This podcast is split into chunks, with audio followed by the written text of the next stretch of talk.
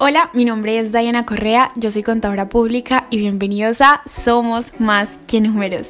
Esta es como la introducción del por qué nace, qué vamos a encontrar en este podcast, quién soy yo, quién es Diana Correa y obviamente invitarlos a todos ustedes a que me acompañen en este increíble proyecto y vivan conmigo cada una de las nuevas experiencias y escuchen conmigo cada una de las historias de los invitados a este podcast.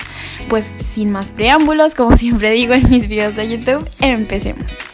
¿Quién es Diana Correa? Bueno, Diana Correa como profesional es una contadora pública, egresada de la Fundación Universitaria Andina, una persona que estudió modalidad a distancia, que tuve grandes retos con esa modalidad, pero que al día de hoy le han ayudado un montón. Actualmente me encuentro estudiando un máster en marketing digital y comercio electrónico, lo que me ha impulsado a prestar mis asesorías de forma diferente innovando y realmente tratando de transmitir todas esas cosas positivas que yo he aprendido a partir de este mundo digital a toda la comunidad de contadores públicos y, ¿por qué no?, de emprendedores. Finalmente, eh, aparte de, de mi profesión, ¿cierto? También quisiera agregar que soy una persona totalmente soñadora y que siempre le ha movido el tema de la comunicación. A mí me apasiona todo el mundo audiovisual. Desde que estaba pequeña presenté algunos programas de televisión en mi pueblito. Y eh, a los, qué sé yo, 16 años, más o menos, empecé a centrarme muchísimo más en la fotografía. Aunque ya era mi pasión, me empecé a centrar en la fotografía, luego en el video y pues obviamente como ustedes saben, mi experiencia en el canal de YouTube me ha ayudado también mucho con eso.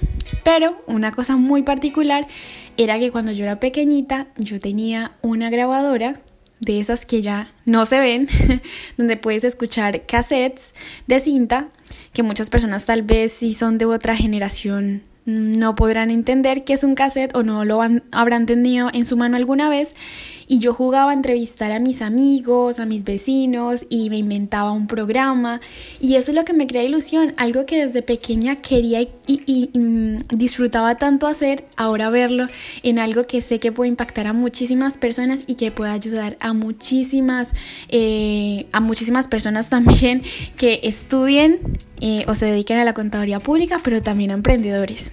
Yo sé que aquí vamos a aprender todos, o sea, ustedes y yo, porque los invitados que voy a traer son personas que admiro, personas que sé que tienen cosas buenas que contar y sé que aquí vamos a salir con muchísimo potencial para hacer todas las cosas que se nos ocurran. ¿Cómo nace Somos Más que Números? Somos Más que Números nace de la ilusión de una estudiante de contaduría pública de querer cambiar la visión que se tenía del contador público.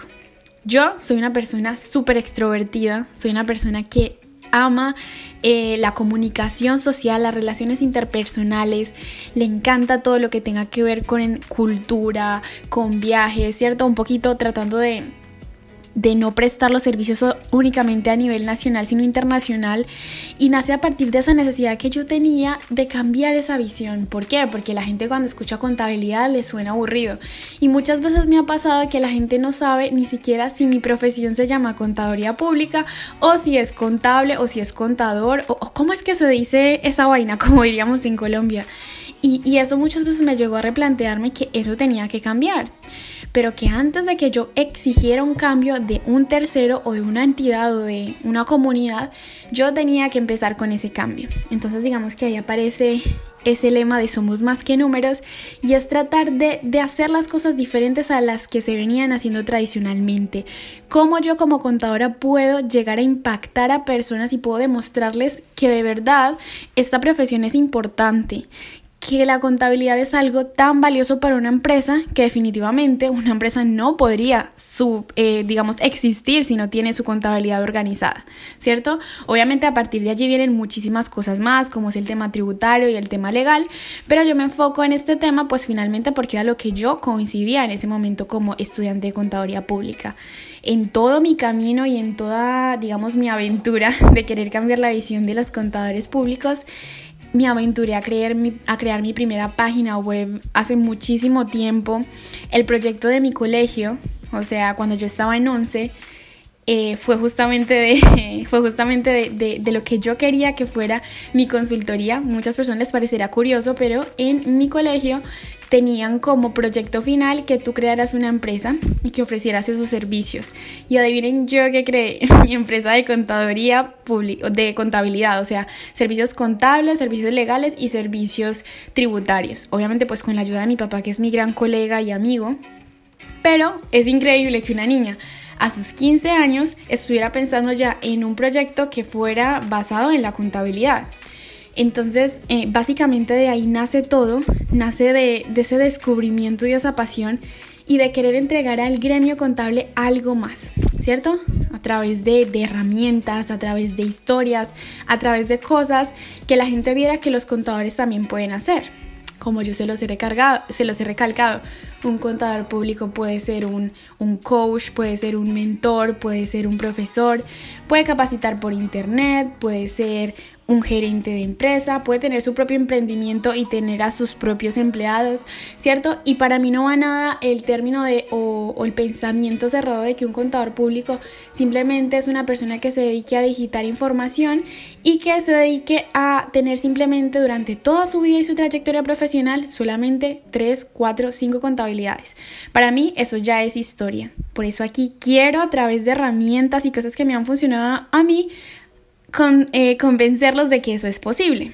Entonces justamente ahí viene la parte importante y es ¿Qué van a encontrar en este podcast? En este podcast vamos a hablar de todo lo relacionado con el emprendimiento, de, el emprendimiento digital, que es el nicho específico al que yo me dirijo, ¿cierto? Todas esas personas que quieran tener alguna relación con el mundo digital, a creadores digitales, a personas que tengan una tienda online, así no tengan una tienda física.